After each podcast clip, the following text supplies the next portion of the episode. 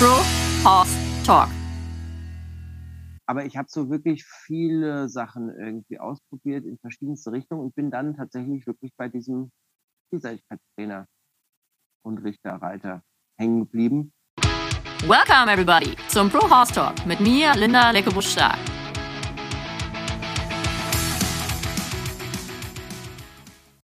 Herzlich willkommen zu einer neuen Folge vom Pro Horse Talk. Heute mit einem wieder mal besonderen Gast, weil für mich auch super spannend und interessant aus einer anderen Szene, aus der Working Equitation Szene. Herzlich willkommen, Mitya Hinspeter. Hi, hallo. Habe ich deinen Namen richtig ausgesprochen?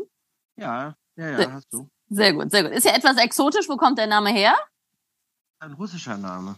Ah, bist du denn in Deutschland groß geworden oder sprichst du auch Russisch? Bin, habe mit Russland an sich gar nichts zu tun, außer dass ich diesen Namen trage.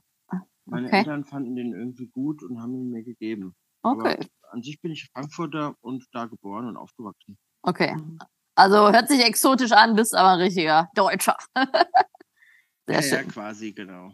Ja, also. Du bist mir das erste Mal aufgefallen auf der Equitana damals, weil ich mich etwas mit dir verbunden gefühlt habe, weil du ja immer so einen schicken Schecken geritten hast. Und ich hatte früher auch immer so schicke schwarz-weiße, mein Kaktus, mein Hengst. Und da bist du mir als Westernreiter natürlich gleich ins Auge gefallen, weil das natürlich schon sehr exotisch ist, auch von der Optik, oder? Ähm, ja, ja, das war äh, tatsächlich, hat es auch mal so ein bisschen die ähm, Gemüter gespalten. Manche Richter fanden das Pferd schon immer, zum Beispiel bei den Wettbewerben, ganz toll und ganz viele fanden es dann auch irgendwie zu bunt. Aber man fällt natürlich auf. Ja, ja, sehr schön. Genau. Deswegen, du bist in der Working Equitation Schiene zu Hause, bist aber gelernter Hufschmied. Ist das richtig? Genau. Genau. Also eigentlich bin ich quasi, äh, na, äh, schon immer mit Pferden zu tun gehabt, äh, als kleiner Junge und habe dann irgendwie überlegt, äh, was ich so mache irgendwann. Ne? Ja. Und dann habe ich gedacht, Hufschmied ist schon mal ein guter Einstieg irgendwie in diese ganze Pferdegeschichte.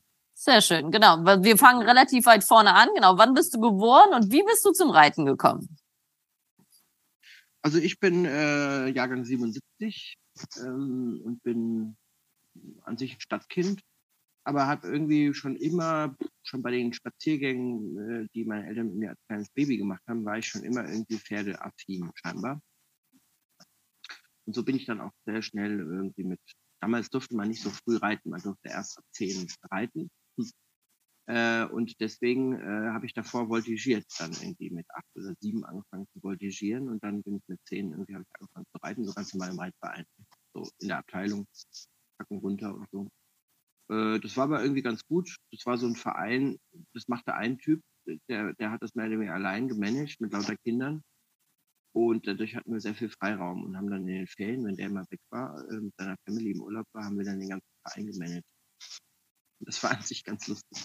Ja, sehr cool. Wir müssen also, einmal. Ja, also so ist gut. Ne? Okay. Sehr schön. Also hast du klassisch angefangen mit Voltigieren. Das ist ja relativ gängig. Das empfehle ich auch immer vielen Leuten. Und dann wahrscheinlich mit der klassischen Reitschule, oder? Genau. Genau. Klassische Reitschule, Hacken runter und so. und ähm, in der Abteilung geritten. Und das Schöne an dem Verein war, das war so ein Verein, da gab es alles. Da gab es äh, Warmblüter und irgendwelche ja, auch mal so, da war so zum Beispiel ein Araberfriese, also auch mal ein paar ausgefallene Pferde und eben viele Ponys. Und mit denen haben wir dann immer, wenn der Chef sozusagen mit seiner Familie im Urlaub war, haben wir dann äh, Schabernack getrieben. Und das war an sich ganz gut, da konnte man echt viel ausprobieren und hatte dann irgendwann sehr viel Balance und sehr viel äh, Erfahrung, durch, äh, wie man in einem Bach sich äh, bewegt und wie man sich durch Gelände und Querfeld einbewegt. Das war irgendwie echt eine gute Schule.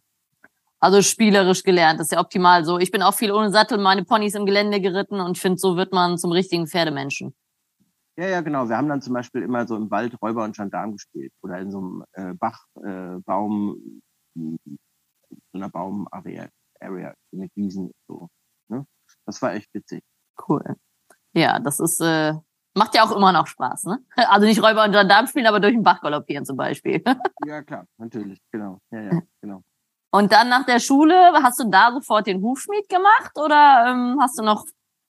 Ja, ich habe so ein bisschen hm, irgendwie ähm, hm, angefangen, so ein bisschen zu studieren, aber sehr schnell festgestellt, dass ich eigentlich irgendwie genug die Schulbank gedrückt habe, so nach meinem Empfinden und irgendwie raus wollte und habe dann tatsächlich relativ bald äh, bei einem Hufschmied angefangen zu arbeiten und habe parallel noch eine Ausbildung zum Pferdeheilpraktiker gemacht, so eine Privatausbildung, ne? so eine mhm. äh, Feierabendausbildung. Am Wochenende war das.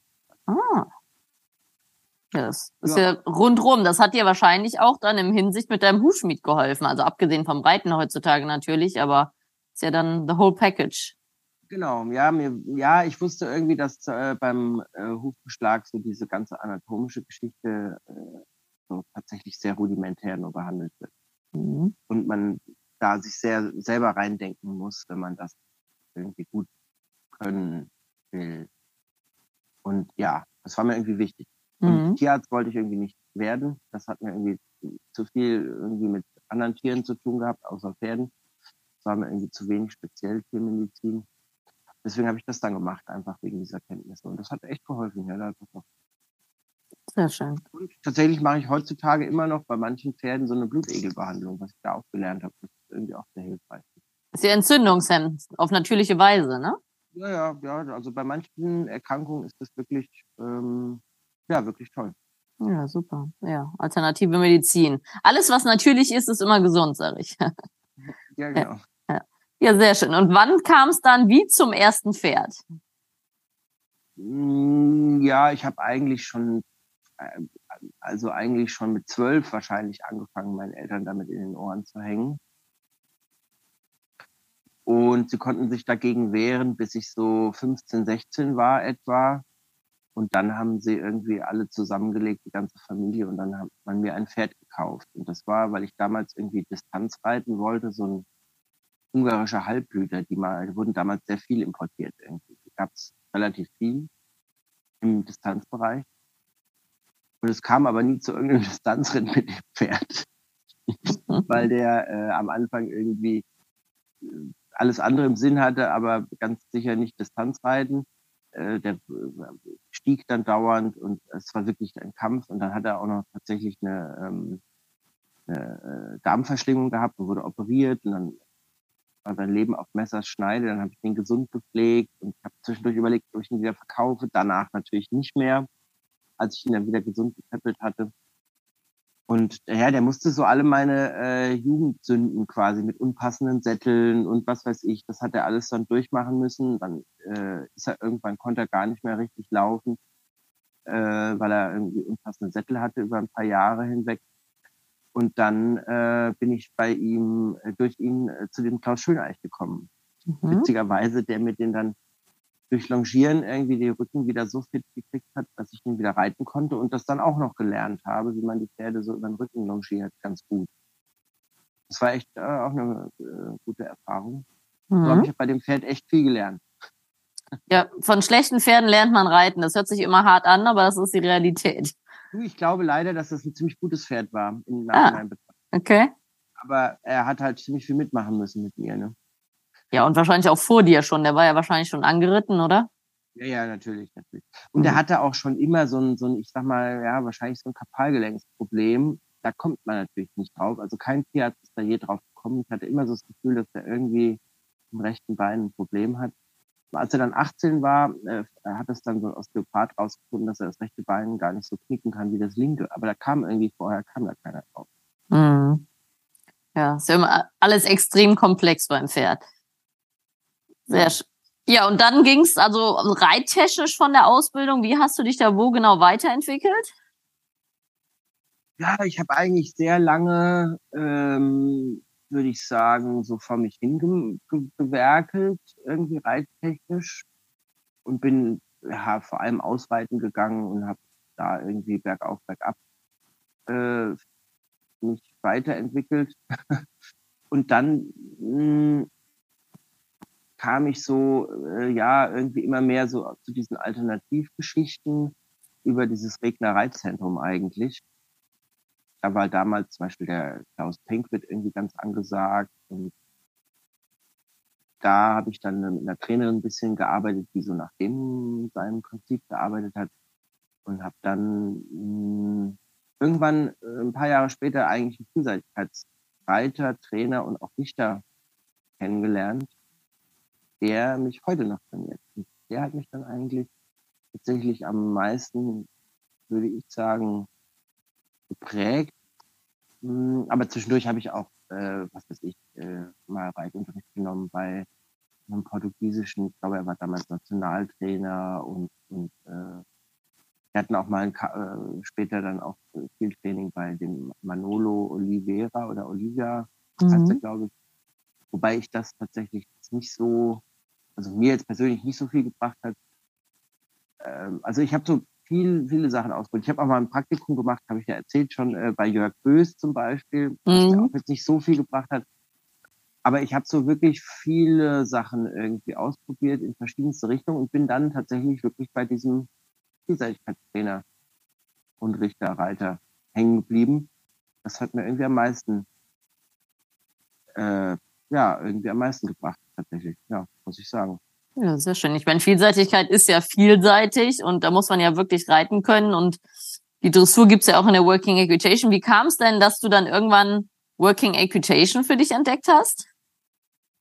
Ja, das war eigentlich ganz witzig. Ich hatte diesen äh, den Macchiato relativ neu, frisch sozusagen. Seit zwei Jahren hatte ich ihn. Da war der dann vierjährig und dann ging es eben darum, ihn zu reiten. Und der äh, ließ sich an sich auch ganz gut reiten. Es war wirklich äh, sehr einfach, den, der war sehr willig von Anfang an. Aber im Galopp bockte er irgendwie immer sehr gerne und äh, mit verschiedensten Sätteln. Er war da irgendwie sehr eigen und dann habe ich irgendwann dann ihn so zum Sattelpad nur noch geritten und das ging dann auch ganz gut. Und bin dann auf einem Kurs, von daher bin ich mal Olivia ganz dankbar. Bei dem, bei dem ersten Kurs bei ihm, das war noch ein privater Kurs, wurde ich irgendwie dahin geschliffen, habe ich dann, äh, hat er dann gesagt, es geht ja gar nicht mit dem Pad, ich bräuchte jetzt mal einen Sattel und hat mir dann da kam Stefan Baumgartner witzigerweise zufällig vorbei an dem Wochenende da auf diesem Kurs und dann hat er mit dem geredet und der hat mir dann den Gernot Weber vorbeigeschickt. Mhm. Er hat seine dritte oder vierte Satteltour gefahren, also ganz am Anfang auch von dieser Firma und ähm, hat mir dann Sattel äh, zur Probe gegeben, den ich dann da ausprobieren konnte in dieser Sattelanprobe oder Sattelprobe äh, und ähm, ja, dieser Sattel war gut. Ich bin da dann direkt, ich war in so einem alten Bauernhof, da gab es so einen Innenhof, der war so ein sehr großer, so ein altes, eine Staatsdomäne. Und der Innenhof war so bestimmt 100 Meter lang und schräg bergauf und gepflastert. Und da bin ich dann, kann mich da gar nicht mehr so von erinnern, aber gerne und erzählt das mir noch gerne, wohl äh, Galopp, hochgaloppiert, oben gewendet und wieder zurückgaloppiert, bei ihm vor den Füßen gebremst und habe dann gesagt, gut, der Sattel ist scheinbar gut, das Pferd bockt nicht, er hält auch, er verrutscht nicht, also bitte, dann kaufe ich ihn. dann hat Gern gesagt, ja, äh, okay, dann äh, nehme ich da jetzt mal so eine Bestellung auf und in äh, zwei Monaten oder so kommt dann der Sattel. Dann habe ich gesagt, nee, nee, du hast mich falsch verstanden. Dieser Sattel, auf dem ich gerade sitze, der ist gut. Ich nehme jetzt den Sattel oder gar keinen, weil der ist jetzt gut. Woher weiß ich denn, wenn in zwei Monaten irgendein Sattel kommt, ob der auch gut ist? dann hat er mir den tatsächlich auch verkauft. Und wann war das so? Von den Jahreszeiten her? Welche? Das war so 2006 oder so, muss das gewesen sein. Fünf. Okay. Vier vielleicht auch. Ja, ja. Er ist 99 geboren. Nee, nee, das war, ach Quatsch, das war 2001, 2. Ja. Nee, Moment, 2003, 4, sowas muss es gewesen sein. No, ja, 3, okay. 4. Also schon eine ganze Ecke her. Da, da ja. hat sich ja die Working Equitation Szene gerade erst entwickelt, ne? Ja, das gab es damals noch gar nicht. Aber dann hatte ich einen Kontakt eben zu äh, eben äh, Gernot Weber und Stefan Baumgartner dadurch, äh, durch diese Sättel eben. Ne? Mhm. dann haben die 2008 äh, angefangen, äh, die ersten Turniere zu veranstalten. Und damals wurde ich dann gerade Vater, deswegen habe ich das dann nur so übers Internet verfolgt. Da lief dann auch die erste WM, wo die Deutschen mitmachten. Ähm, aber ich habe dann 2009 eben dann auch bei den ersten Turnieren mitgemacht fand mhm. das total spannend von Anfang an. Die haben mir da immer mal von erzählt, so. Ja, ich fand das immer schon super und habe gedacht, Mensch, jetzt haben sie endlich eine Disziplin nach Deutschland geholt äh, für mich. Das ist ja wunderbar. Mhm. Vielleicht willst du einmal kurz in ein paar Sätzen erklären für alle, die es nicht wissen. Was ist Working Equitation? Ja, das kann ich gerne machen. Also das ist im Grunde eine Turnierdisziplin, die das Arbeitsbreiten der Rinderhirten Südeuropas darstellen soll. Also das ist so der Hintergedanke. Und daher kommt es auch. Also die ersten Länder, die das sozusagen praktiziert haben, waren Italien, äh, Spanien, Frankreich und auch dann Portugal sehr schnell. Und jetzt inzwischen gibt es irgendwie in dieser Weltorganisation 36 Staaten, äh, die das machen. Und äh, das teilt sich auf in vier Disziplinen. Man muss eine Dressurprüfung reiten, man muss einen sogenannten Dressur-Trail reiten. Das ist im Grunde ein Geschicklichkeitsparcours, eben ein Trailparcours, ne, wie bei den Westernleuten auch, ein bisschen anders. Und der wird dann eben nach Dressurkriterien sozusagen berichtet. Dann gibt es einen Speed Trail, der wird dann äh, auf Zeit quasi geritten, nach Möglichkeit fehlerlos, sonst äh, kriegt man eben so Strafsekunden. Und dann gibt es noch eine Rinderarbeit. Da muss man ein Rind aus einer Herde rausfischen und in einem Pferch treiben und äh, das auch auf Zeit. Und diese vier Disziplinen werden dann zusammengerechnet und äh, derjenige, der quasi im Durchschnitt der Beste war, gewinnt danach. Also das ist jetzt sozusagen die schwierigste Klasse. Nach, die leichteren Klassen fallen dann manche Disziplinen auch weg am Anfang. Gibt es kein Speed, keine Rinder. Äh, und das wird so langsam aufgebaut. Man reitet am Anfang auf zwei. Genau, mhm. das ist Work Expectation. Ja, und was, also was ja, glaube ich, das Besondere ist, dass ihr auch in den hohen Klassen einhändig reitet ähm, extrem viele fliegende Wechsel habt und halt ähm, diese Dressur auf der einen Seite und die Rinderklasse auf der anderen Seite. Also wirklich, es muss technisch sauber ausgebildet sein, das Pferd, und auf dem Punkt funktionieren. Und dann habt ihr aber auch Speed-Events, wo man ein bisschen intuitiv arbeitet und das Ganze einhändig, weil es ja auch eine Arbeitsreitweise ist, ne? Genau. Also genau, so ist das. Richtig. In der, in der, es gibt quasi in Deutschland gibt fünf Klassen und in der Klasse S in der höchsten Klasse, da wird einhändig geritten, ausschließlich. Und äh, genau, man muss immer so dieses, ähm, letztlich dieses äh, Maß finden zwischen, wie du es schon sagst, zwischen Dressur und Rindern. Mhm. Ne? Irgendwie, Pferd muss äh, im Grunde bei beiden Sachen gut funktionieren. Und durch diesen äh, Trail, da gibt es dann Slalen und äh, Wolten zu reiten und so Kleeblattfiguren und sowas. Und die dann eben im Galopp mit fliegenden Wechseln, genau. Und da ist ja auch ganz wichtig, dass sie sauber durchgesprungen sind. Da gibt's ja wahrscheinlich auch Abzüge, oder? Richtig, richtig. Also das ist tatsächlich äh, genauso wie in der ganz gewöhnlichen Dressur, wenn der Wechsel dann zum Beispiel nachgesprungen ist oder beigesprungen oder eben nicht so ausdrucksstark, dann gibt's auch nicht so eine gute Note. Mhm. Weil das ist ja für mich als Westernreiter ein bisschen verwandt, weil es einhändig ist, weil sonst gibt's ja kaum Reitsportweisen, die wirklich einhändig sind zum Beispiel. Ne? Ja. ja. ja. Ja, also ich finde das sehr beeindruckend, weil es ist ja genau, das ist ja die Kunst, das ist ja auch eine Form von Vielseitigkeit, eine saubere Dressur zu reiten und dann aber einhändig alles zu reiten und auf Speed und saubere Wechsel. Und das macht es ja auch so extrem schwer und auch komplex. Es ist auch wirklich ein Riesenunterschied, muss ich auch selber immer wieder feststellen, diese Sachen einhändig oder zweihändig zu reiten. Mhm. Also allein das Pferd in der Balance zu halten einhändig ist viel, viel schwieriger. Mhm. Ja, ja, auf jeden Fall. Ja, dann ist ja dein erstes Pferd, damit habe ich, glaube ich, auch das erste Mal gesehen, dieser Macchiato, das war ja ein Palomino Schecke, ist das richtig? Genau, ja, genau, richtig. Und das ist so ein bisschen dein Erfolgspferd, kann man das so sagen? Oder mit dem du dann in die Szene gekommen bist? Ja, genau. Das war der erste, mit dem ich diesen Sport äh, betrieben habe und mit dem ich auch die Weltmeisterschaft geritten bin. Dann. Genau, deutschen Team im Gernot Weber dann auch zusammen, ne? Genau, richtig. Ja, ja, sehr schön. Und wie alt ist der jetzt? Gibt's den noch?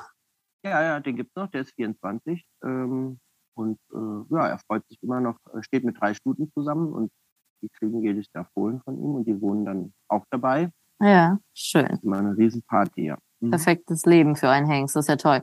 Ja. ja, ist das ein iberisches Pferd? Also ist das ein Barockpferd? Was ist das für ein Pferd? Man braucht ja generell eigentlich Barockpferde, also viel Bergauftendenz, viel Tragkraft, trotzdem Schubkraft und, und Kausens, um da wirklich mitzureiten, oder? Ja, richtig, das braucht man. Ähm, ich bin ja ein Verfechter von Mix, Mixen mhm. im Grunde, weil mh, hm, ich die reinrassigen Barockpferde fast alle irgendwie zu spezialisiert finde auf verschiedene mhm. Sachen und deswegen eben diese Vielseitigkeit nicht so mitbringen für mich. Mhm. Und von daher Macchiato ist auch ähm, ein Mix, der hat ähm, spanische Blutlinien, der hat Araberblut und der hat äh, auch, ja, Gott, hm, äh, von diesen Schecklinien, also wahrscheinlich irgend so eine kräftige Warmblut, was auch immer, oder Pony Warmblut, was auch immer Variante, ne? Mhm. So diese typischen äh, Stocktypen, diese Mhm. kräftigen Pinto-Typen, ne, die es so gibt, die allgemein. Das ist so, glaube ich, Macchiato äh, oder ist Macchiato. Ähm, der Vater ist, ist, ist so ein Araber Patrit-Hengst, ne, so ein eher schlankes Tier und die Mutter ist eben so ein Pinto im iberischen Typ. Ne? Mhm, mhm. Weil es ist ja, das habe ich ja jetzt auch gelernt, mein Vater wohnt ja mittlerweile in Spanien, ich habe ihn ein paar Mal besucht und wir Deutschen denken ja, dass alle PAEs reiten oder Lusitanos. Aber wir waren da unten auch mal, ähm, bei so einer Demo vom Dama Vaquera und da ist keiner ein rein rassiges Pferd geritten. Also es sind ja alles diese Azteker, diese Mixe im positiven Sinne. Ja, ja, genau. Richtig. Das Ja. machen die auch. Ja, ja. Wobei da manche wahrscheinlich auch Lusitanos reiten oder weiß ich nicht. Die sind wahrscheinlich zu, äh, zu kribbelig, ne? Oft. Ja, ja, also wir waren wirklich auf so einem Doma Vaquero Turnier äh, im Touri-Look und die Spanier, wenn du weißt, wie die am Wochenende unterwegs sind, die sehen ja aus, als ob die auf den Silvesterball fahren würden, gefühlt. Also wir Ja, sind die da ja- aufgefallen ja, mit unseren Flipflops und ne? Shorts. Ja. Und da waren wirklich, also da war auch einer, der sah aus wie ein Spanier, aber mit Araberkopf, also die kreuzen ja wirklich, also kannst du, weißt du, was ein Azteker ist? Ich kann es gar nicht genau sagen. Ich glaube, ein Azteker ist ein äh, Quarter Horse mit Spanier oder Lusitano. Ich weiß es nicht genau. Das Okay. weiß ich nicht genau. Ich meine mit Spanier. Okay, und dann-. Und dann gibt's ja noch die Sangre de, wie heißen die? Tres Sangre meinst du? De Sangre, ja. Was ist das? Das ist, glaube ich, äh, Spanier, Vollblut und Araber. Genau. Also das ist ja wirklich in Anführungszeichen Spanier, mal Vollblut, Warmblut, Araber, Quarter Horse. Also da unten gibt's wirklich viele Mixe. Die sind auch wirklich relativ groß alle. Und ja. Ja, meine Mixe sind jetzt nicht so groß. Äh, meine Studie, die ich jetzt inzwischen äh, viel reite, die ähm, auch zweimal schon deutsche Meisterin war, die ist jetzt mit 1,60 größte Pferd, was ich im Moment, was ich so hatte Mhm. oder habe, hatte. Mm, Aber ja. Ja, ist ja auch am Rind wahrscheinlich besser, wenn sie nicht ganz so groß sind, weil sie wendiger sind. Ne? Ja, auch im Speed ist das letztendlich, glaube ich, besser. Mhm. Weil wir haben ja jetzt keine langen Distanzen zu äh, bewältigen. Es sind ja Mhm. meistens höchstens 50, 60 Meter und dann muss das Pferd ja sowieso wieder brennen. Mhm. Mhm. Ja, sehr schön. Ja, und dann hast du, also und dann hast du erstmal lang als Hufschmied gearbeitet und nur als Hobby geritten. Und wann hat sich das so ein bisschen geändert? Das kam eigentlich, also ich habe schon schon immer äh, oder ja mit Macchiato eigentlich bot sich so an. Der war eben wirklich hübsch. Die Leute fanden den irgendwie toll. Und dann habe ich so Ritterturniere geritten und ähm, dann auch manchmal auf so kleinen Messen. Der konnte dann so Kompliment sich so hinlegen und spanischen Schritt. Und dann haben die Leute es irgendwie toll gefunden. Und dann habe ich auf so kleinen Messen hier äh, rund um Frankfurt äh, mal so Auftritte gehabt und so Sachen. Und dann kam Working Equitation dazu. Und dann ging das eigentlich ziemlich schnell, ich einfach viel Nachfrage hatte von außen, ob ich nicht Lust habe, äh, Kurse bei ihnen zu geben oder so. Es kam gar nicht so sehr von mir, Mhm. äh, weil ich eben durch diese Messen so ein bisschen Bekanntheitsgrad schon hatte, so hier in der Region. Und durch den Sport dann eben auch überregional dann relativ schnell. Dann bin ich auch mal auf eine Equitana gefahren, habe da mal so einen Showcup gewonnen. Mhm. Den Äh, habe ich gesehen.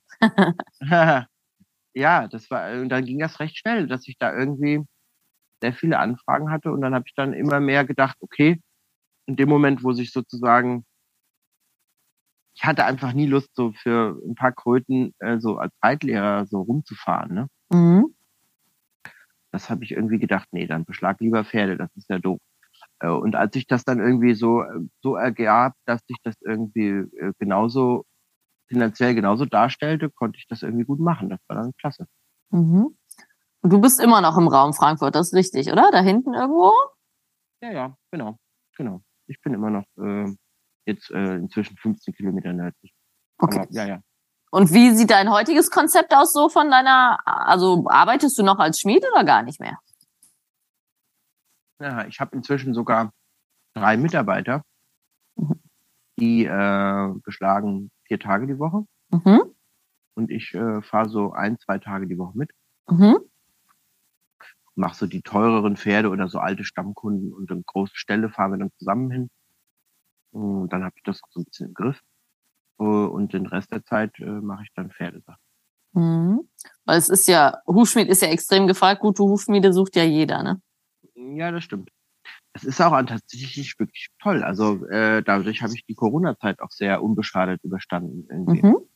Weil das, äh, der Betrieb lief einfach weiter und hat sein Geld verdient und dadurch hatte ich dann viel mehr Zeit. Dann habe ich halt äh, logischerweise meinen Pferdebetrieb dann selber halt äh, gefüttert, gemistet, gemacht, getan, weil ich ja dann Zeit hatte und dadurch hatte ich dann so wenig Kosten, mhm. Super. dass es dann auch gut ging zum Beispiel. Ne? Also das ist schon äh, und es ist auch unglaublich befriedigend, ähm, finde ich immer, weil man einfach sehr ad hoc oft helfen kann.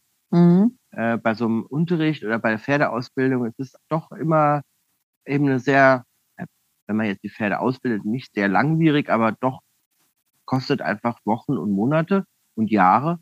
Und bei so einem Hufbeschlag ist es oft in anderthalb Stunden einfach deutlich besser. Mhm. mhm. Das ist oft sehr befriedigend, finde ich. Mhm, so, als Kontrast, ja. Also hast du eine eigene kleine Anlage, wo auch Fremdpferde stehen oder nur deine eigene? Ja, das ist im Grunde äh, äh, bei mir so, ich habe äh, angefangen mal vor vielen, vielen Jahren mit meiner damaligen Freundin eine Apfelplantage so ein bisschen auszubauen. Und da haben wir dann so ein bisschen Boden befestigt und dann so Weidezelte hingestellt und einen kleinen Reitplatz gemacht. Inzwischen sind wir schon lange getrennt und fangen jetzt auch an, den dieses Areal im Grunde zu trennen, immer mehr räumlich. Aber inzwischen ist das ja eine kleine Anlage, kann man schon sagen. Wir haben jetzt natürlich kein äh, fließendes Wasser da oder solche Sachen, ne? Aber so mit so äh, ein großer Reitplatz, 2040. Und, äh, aber ich habe tatsächlich nur meine eigenen da stehen und werde jetzt demnächst da auch Berittpferde hinstellen können. Die habe ich bis jetzt im Nachbarort stehen gehabt. Mhm. Und ich habe gehört, du richtest ein großes Working Equitation Turnier aus. Bin ich ja richtig informiert? Ja, ja, das mache ich äh, schon viele, viele Jahre. Mm, und es ist tatsächlich, glaube ich, inzwischen ja wahrscheinlich eine der größten Veranstaltungen sogar der Welt, äh, kann man sagen wahrscheinlich, ne? mit den Starterzahlen, okay. die wir haben. Ähm, und das äh, ist, äh, ich glaube sogar vielleicht sogar zehnjähriges dieses Jahr oder nächstes Jahr. Wie heißt das Turnier? Das heißt Wintermühlen-Trophy. Okay, und das ist in der Wintermühle oder wo? genau, äh, logischerweise. Genau. Ja. Immer auf der Wintermühle. Äh, ja, und es hat angefangen als kleine, ich sag mal, Randnotiz äh, der, des, äh, der, der großen Turniere der Wintermühle, die machen halt so eine Turnierreihe schon immer da im Sommer, da haben sie dann so Zelte stehen und das Zentrum war immer dieses große Dressurturnier der Wintermühle. Mhm.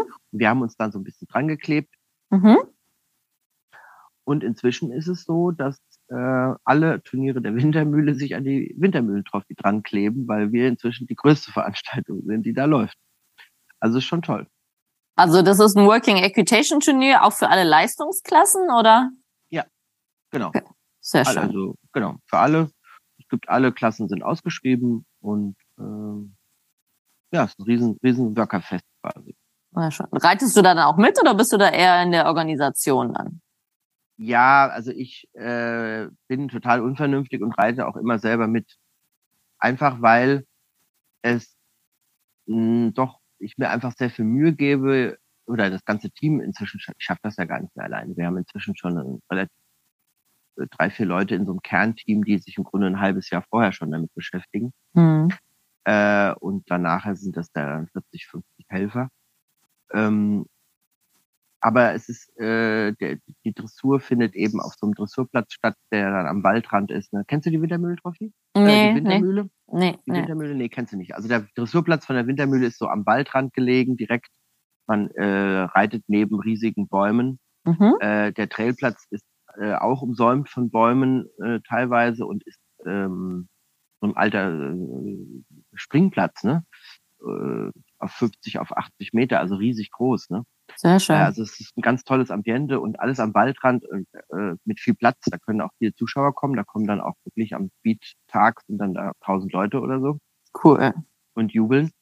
Und das ist einfach so eine tolle Stimmung mit Musik und allem, das äh, möchte ich natürlich als Reiter dann auch nicht verpassen. Ne? Hm.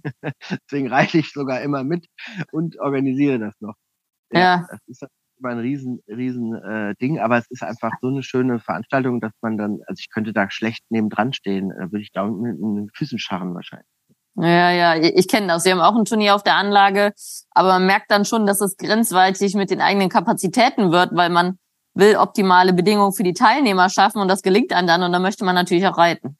Ja, ja, genau. Das genau. ist genau der Punkt. Genau, äh, genau. genau, genau. Ja. ja. Und es ist meistens so, da, oder oft so, dass ich äh, entweder fliege ich raus, weil ich irgendwas total verbocke, also mich verreite oder irgendwas einfach gar nicht auf die Kette kriege oder in einer Dressur wurde ich mal 18. weil ich mich total verritten habe, weil ich überhaupt keinen Kopf hatte gerade. Mhm. Oder ich gewinne ganz oft, weil ich so wenig mich damit beschäftige, dass ich mich gar nicht verrückt mache und einfach mhm. reite. So. Mhm. Ja, das ist natürlich sehr cool. Entweder das oder das, so ganz oft. Ja. Das, das heißt, das ist dann auch in der Nähe bei dir, also in der Nähe Frankfurt da unten?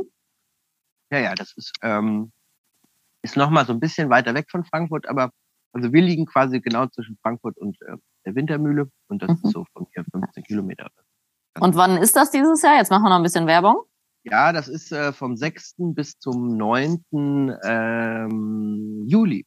Juli, ah, sehr schön. Ja, geht donnerstags los und äh, geht bis Sonntag. Ah, sehr cool. Und im ja. Grunde ist es so, dass donnerstags, ähm, ich sag mal, so ruhige Prüfungen laufen, auch der höheren Klassen, Dressur und Dressurtrail. Richtig interessant am Freitag im Grunde auch. Das ist das Programm am Donnerstag und Freitag. Und richtig spannend wird es dann eigentlich am Samstag und Sonntag. Da ist nämlich am Samstag die ganzen Tag Rinderarbeit. Mhm.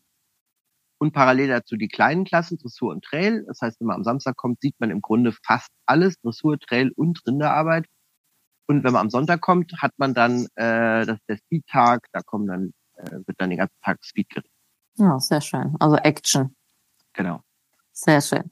Ja, dann ähm, haben wir dich jetzt ja schon alle ein bisschen kennengelernt. Jetzt noch ein paar Fragen zum Abschluss vom ersten Teil. Also welche, hast du Vorbilder oder welcher Reitlehrer, du hast ja vorhin schon mal grob gesagt, aber wer hat dich besonders geprägt? Ja, ähm, ich weiß gar nicht, ob das jetzt, ob das jetzt, wie das jetzt ankommt, wenn ich das jetzt so sage, aber tatsächliche Vorbilder habe ich eigentlich gar keine ich finde ganz äh, viele Reiter ganz toll. Also es gibt schon Reiter, die ich toll finde. Zum Beispiel einen Working Equitation Reiter, der auch sehr erfolgreich war, viele Jahre. Und jetzt als Trainer fungiert, der Portugiesen, der Pedro Torres. Das finde ich ist ein ganz toller Reiter. Der kann mhm. wirklich toll reiten. Ich gucke dem gerne zu. Finde das ganz toll, aber es ist jetzt nicht mein Vorbild irgendwie. Also wäre überhaupt nicht. Äh, und so gibt es ganz viele Reiter, die ich toll finde. Ich finde auch die ähm, Frau Bredo Werdel, glaube ich, heißt sie, ne? Die reitet auch ganz toll. Die Jessica, äh, ja, ja. Jessica, ja, reitet ganz, ganz großartig, aber ich bin jetzt ist auch kein Vorbild oder so von mir. Wobei ich einfach diesen Leuten gerne zugucke und auch mir viel abgucke natürlich, wenn die mhm. reiten. Und ich die mhm. reiten sehen kann. Ne? Dann gucke mhm. ich auch, versuche ich mir viel abzugucken, weil ich das toll finde, was die macht. Ähm, ja, äh, aber äh, so äh, ähm, und der Trainer, der, der Hans-Martin Steißlinger heißt er, mit dem ich ganz viele Jahre schon zusammenarbeite, ist als Reiter jetzt auch kein Vorbild für mich. Der macht ja ganz andere Sachen. Ähm, äh, aber ich kann von ganz vielen Leuten ganz viel mitnehmen, so mhm. irgendwie. Mhm. Äh, und und ähm, das bringt mich dann ganz äh, immer irgendwo weiter. Inspiriert also, dich ja, inspiriert mich und, und bringt mich an irgendeiner Stelle dann weiter. Ja. Äh, an ganz vielen Stellen dann nicht, aber an dieser einen Stelle oder an zwei, drei Stellen bringt es mich weiter und insgesamt wird es dann immer mehr und immer voller und immer, ja. immer, ich habe mehr quasi Vokabeln zur Verfügung, ne? So kann man das vielleicht sagen. Ja, ja. Und gibt's ein besonderes Pferd, was dich äh, besonders geprägt hat?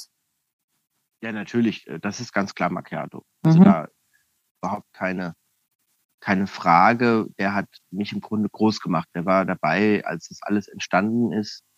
Der hat mit mir diese Weltmeisterschaft bestritten. Der ist mit mir deutscher Meister auch einmal geworden. Mhm. Ähm, und wie lange hast du den ausgebildet? Du hast vorhin irgendwas von den Anfang 2000er gesagt. Dann hast du ihn ja, ja zehn Jahre geritten, oder? Den, ja, ja, ich habe den, äh, ich habe den zweijährig quasi gekauft und dann vierjährig angefangen zu reiten. Der ist 99 geboren, also 2003 habe ich angefangen, den zu reiten. Und 2009 ging das dann los mit den Turnieren, also da war der dann sechsjährig, siebenjährig. Mhm. Und dann äh, 2018 äh, war der 18-jährig. Mhm. Quali mhm. WM.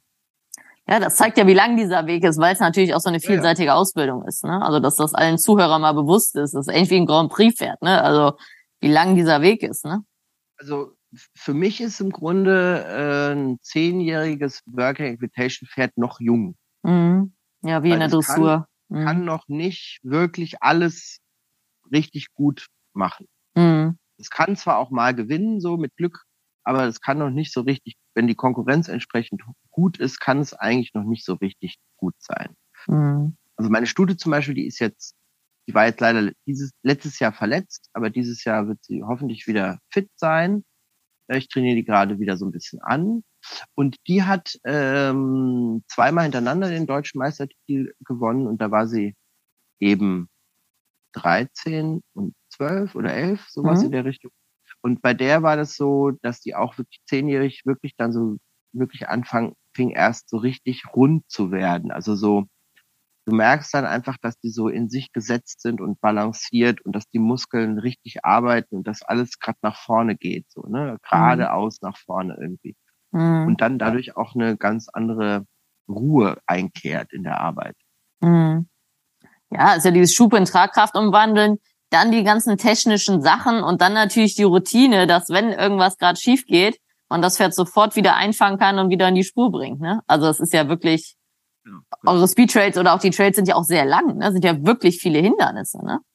Ja, das hat sich so ein bisschen aber äh, äh, entwickelt. Also früher waren die wirklich lang, lang. Also da gab es dann 15, 16 Etappen, die du so ableisten mhm. musstest. Ähm, inzwischen ist das nicht mehr so, weil das einfach zeitlich gar nicht machbar ja. mehr ist. Früher hatten wir so 30, 40 Starter ne, an so einem ja. Wochenende. Und inzwischen haben wir auf der Wintermühle jetzt, äh, rechnen wir mit 180 mhm. Äh, Starter, so mhm. roundabout. Das sind jetzt mhm. natürlich auch vier Tage dann, aber da hast du gar nicht mehr die Zeit, dass da einer zwölf Minuten am Stück reitet. Mhm. Ja, ja, okay, okay. Ja. Musst du schon auf so acht Minuten begrenzen, aber äh, so zehn, zwölf Hindernisse müssen die auf jeden Fall äh, manchmal auch 14 äh, bewältigen. Das ist, äh, das ist schon wirklich sehr komplex. Ja, sehr schön. Das ähm, war schon sehr interessant. Jetzt äh, noch eine Abschlussfrage. Was wollte der kleine Mädchen als Kind immer werden? Witzig. Äh, ich hatte da gar keine Vorstellung tatsächlich so richtig. Also ähm, ich habe immer schon zu zwei verschiedenen Sachen tendiert. Ich war schon immer total wild auf Pferde und komme aus einer Schauspielerfamilie. Mhm. Also mein Vater ist Regisseur, hat, ist heute noch Theaterleiter. Meine Mutter war Schauspielerin ähm, und ich habe auch immer viel quasi gespielt. Also ich habe mich immer viel verkleidet und irgendwie Rollen geschlüpft als Kind und habe dann auch später Theater gespielt und, und Fernsehen gemacht, so ein bisschen und ja, irgendwann und, und eben nebenbei immer geritten und viel bei den Pferden gewesen. Und für mich war irgendwie immer die Frage, entweder gehe ich in diesen künstlerischen Bereich oder ich mache irgendwas mit Pferden. Mhm. Und dann habe ich so gedacht, ja, meine Mutter war, als sie noch lebte, sehr, sehr bekannt eine Zeit lang und hätte dann auch wirklich den Sprung auch machen können zu so Kinostar oder so. Das wollte sie nicht. Mein Vater war hier in dem Frankfurter Raum total bekannt als erster Gründer eines freien Theaters. Mhm. Äh, und dann habe ich gedacht, nee, also wirst du immer verglichen mit denen und äh, das ist irgendwie doof. Deswegen mach mal was mit Pferden. Und ja, und dann habe ich dann gedacht, ich war irgendwie schon zu alternativ, um also tatsächlich aus mir heraus, ich fand schon immer ganz toll, diesen berittenen Stierkampf zum Beispiel. Das hat mich schon immer absolut fasziniert. Also diese, im Grunde, diese aufgerichteten Pferde, die trotzdem funktionieren wie ein gutes Cuttingpferd. Mhm. Aber dabei eben auch noch, Entschuldigung, die ich als Westernreiter, aber dabei auch noch schön aussehen. Ja, ja, vor dir sind. Ich weiß, was du meinst. ja, also dieses, dieses eben dieses Bergauf, das hat mich schon immer fasziniert. Äh, was, und deswegen war für mich Westernreiten zwar immer ganz toll, weil das lief einhändig und lief leicht irgendwie für mich. Mhm.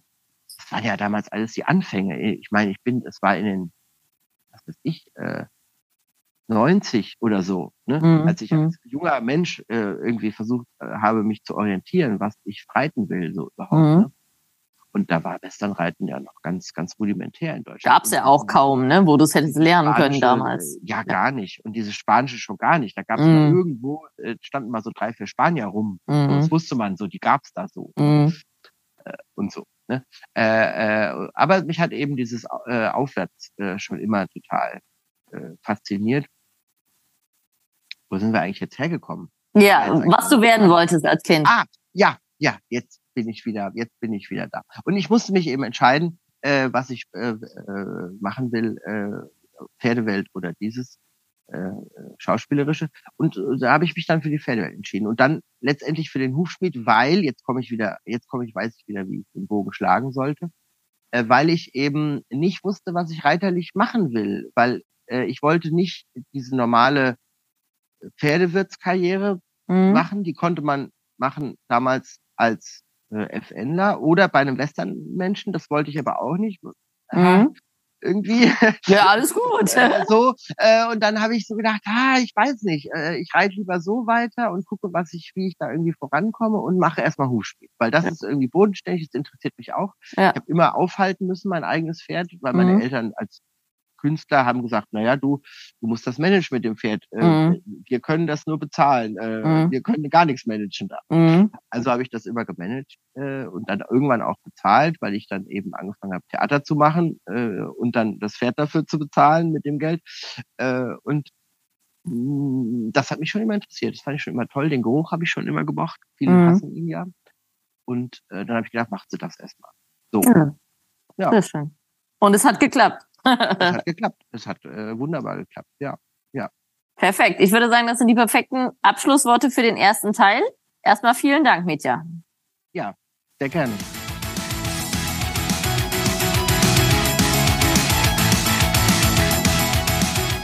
Hey, ich hoffe, du fandest diesen Pro Horse Talk genauso interessant wie ich. Wenn du noch mehr Infos brauchst, schau doch einfach mal vorbei auf meinen Seiten bei Instagram, Facebook oder unter leckebusch.com. Thanks for listening.